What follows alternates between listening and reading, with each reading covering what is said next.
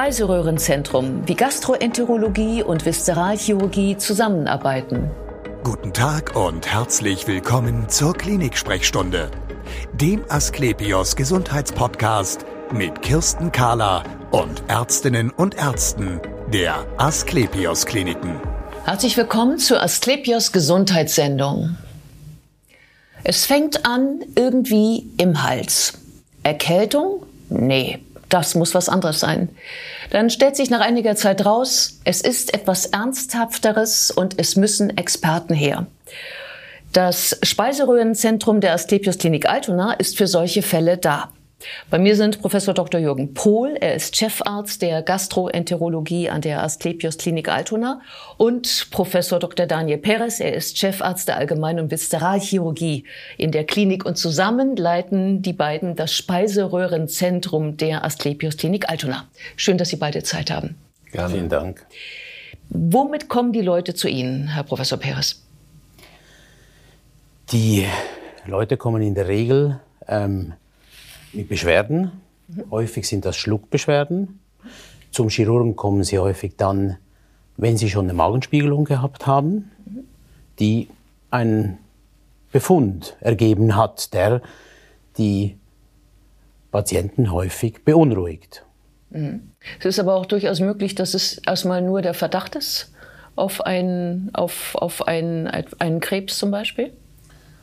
Also wir haben, wir haben ja in, in Deutschland ein recht gutes Gesundheitswesen zum Glück. Und wenn man äh, derart belästigt ist, wie Sie das eben beschrieben haben, irgendwas stockt da, man hat ein Missempfinden, dann macht man sich einen Termin bei einem niedergelassenen Gastroenterologen über den Hausarzt. Und dann ist das äh, sehr häufig so, dann werden wir kontaktiert und äh, dann stellen wir die richtige oder die, dann verschärfen wir die Diagnose, dann grenzen wir das ein und dann kommen wir in einem Speiseröhrenzentrum dann zusammen ins Gespräch und unterhalten uns nach der richtigen Diagnose und nach dem richtigen Erheben des Stadiums über die richtige Therapie.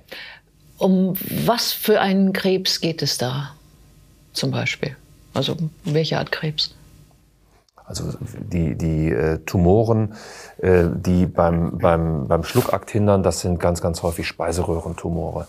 Man, man, man nimmt einen Bissen und hat das Gefühl, es bleibt stecken und es rührt sich nicht mehr so richtig das, das ist häufig so, wenn die Tumoren schon eine gewisse, eine gewisse Größe haben, dann verengen sie die Speiseröhre.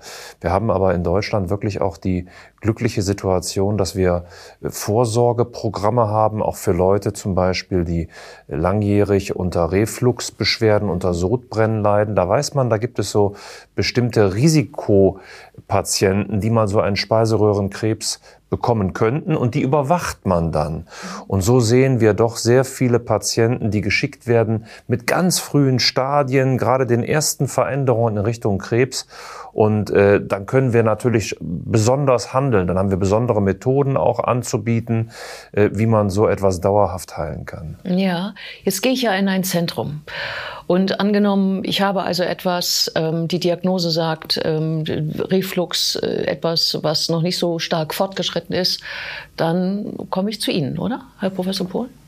Der Gang der Dinge ist meistens, dass man nach dem Erkennen eines Problems erstmal eine richtige Diagnose nochmal stellt. Und das macht man meistens beim Gastroenterologen. Und dann muss man ein Stadium erheben. Das ist der zweite Schritt, dass man weiß, wie weit fortgeschritten ist die Erkrankung. Und der dritte Schritt ist dann, dass man gemeinsam festlegt mit dem Patienten, weil auch die haben ja ganz individuelle Wünsche, was ist denn die richtige Therapie? Und da sind wir ja ganz, ganz nah beisammen. Und das erlaubt uns ja häufig auch ganz individuelle Abstimmung für den Patienten. Ja, was heißt denn äh, ganz eng beisammen? Woran mag ich das denn als Patient? Ach, das merken Sie, wenn Sie zu uns kommen, schon rein an den Örtlichkeiten. Also wir haben unsere Büros und, und äh, äh, Räume nebeneinander. Ja. Das heißt, dass ähm, wenn jetzt ein Patient nicht primär den Chirurgen braucht, sondern eben eher die gastroenterologische Behandlung vorerst braucht, dann muss er einmal äh, quer über den Gang. Und ähm, diese räumliche Nähe macht auch eben das Zusammenarbeiten sehr viel einfacher. Ähm, für den Patienten, aber eben auch für uns. Die Wege sind sehr kurz mhm. und ähm, und für den Patienten und für uns. Und ähm, das ermöglicht eben ein sehr verzahntes Zusammenarbeiten. Ja, heißt das dann, dass Sie durchaus, wenn Sie gerade mit einem Patienten zu tun haben, dann mal anrufen bei Professor Peres und sagen, kannst du mal kurz ich, ich kommen? Das ist so nah beisammen. Ich muss über, rufen. über den Gang rufen. Ja. Ja. Aber das ist ja, das, das, äh, ich sag mal, das ist ja eine, eine Luxusthematik, weil wir, wir kennen ja heute nicht nur eine Therapie, für Speiseröhrenkrebs, sondern es gibt ganz verschiedene Dinge, die man tun kann.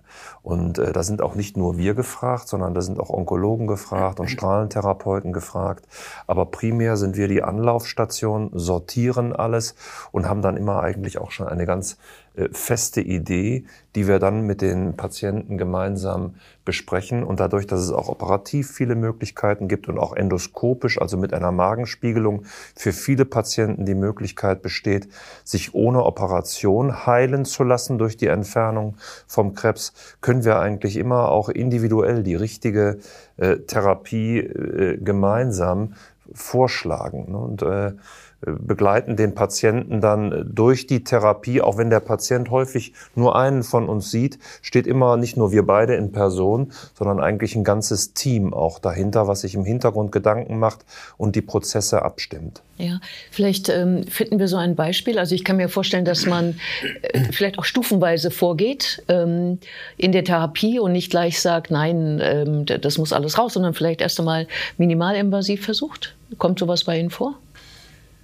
Natürlich, also der Patient kommt ja in der Regel schon mit gewissen Vorbefunden ja. und ähm, wenn da schon äh, sichtbar wird, dass das eher ein fortgeschritteneres Tumorstadium ist, sei das, weil er schon eine Computertomographie zum Beispiel gehabt hat und da sieht man schon, da, da könnte mehr sein als nur jetzt der Tumor eben an der Speiseröhre, sondern vielleicht schon auch gewisse Lymphdrüsen, die möglicherweise befallen sind dann ist es äh, eher ein fortgeschrittener Befund und dann äh, kommt eben auch möglicherweise eine Vorbehandlung in Frage.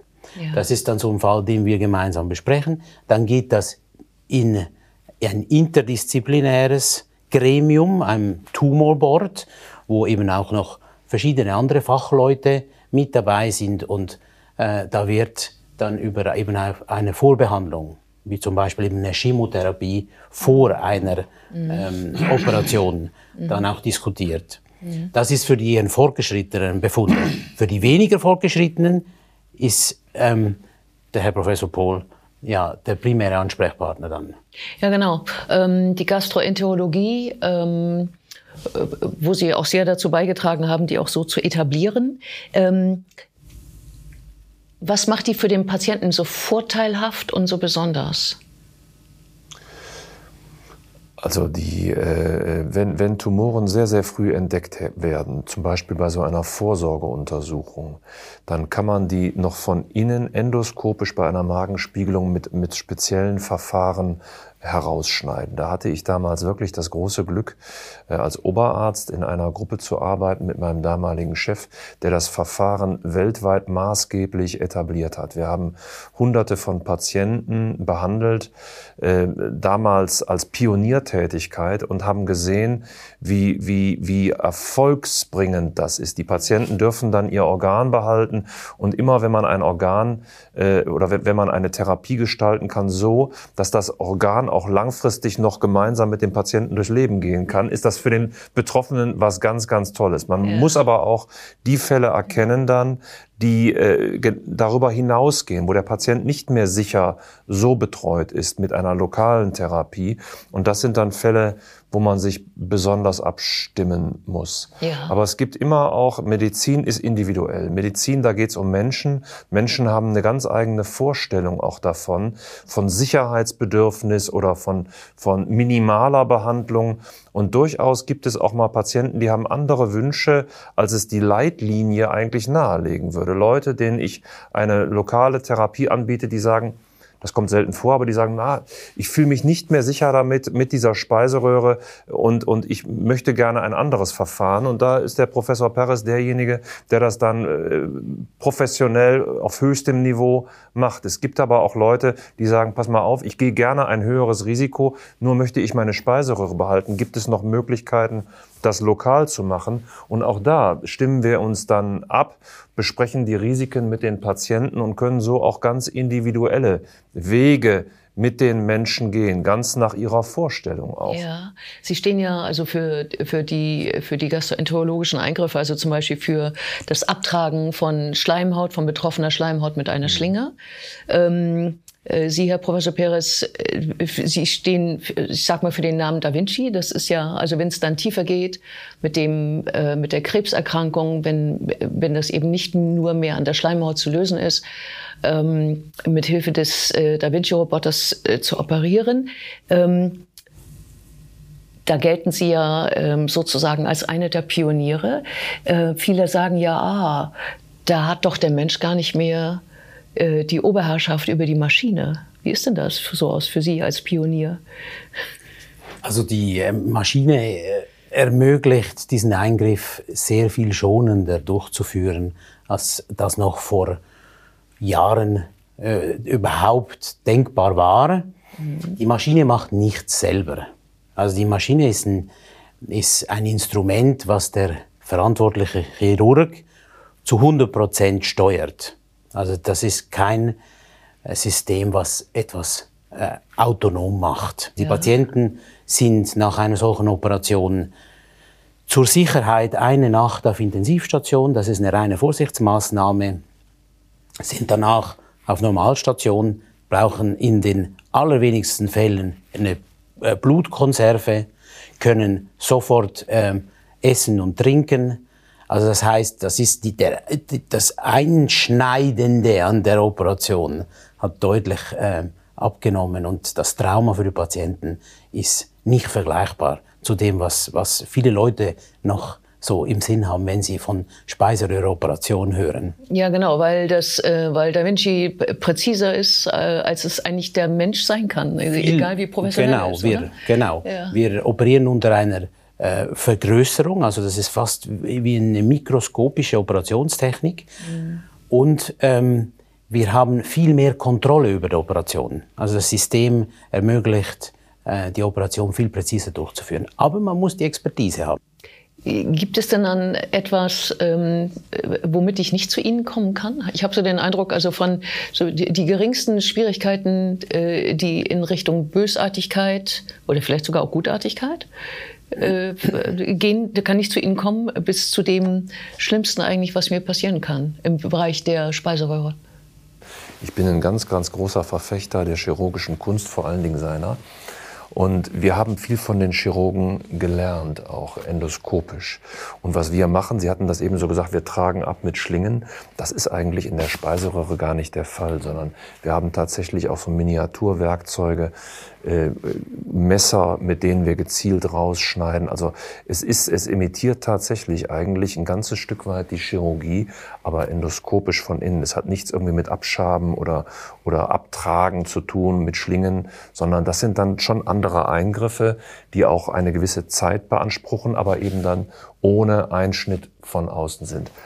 So, das ist das, das ist das Einzige. Und was zu Ihrer Frage eben, die, die äh, Sorgen, die Symptome und auch die Erkrankungen, mit denen Menschen zu uns kommen, sind ganz vielfältiger Natur eben. Ne?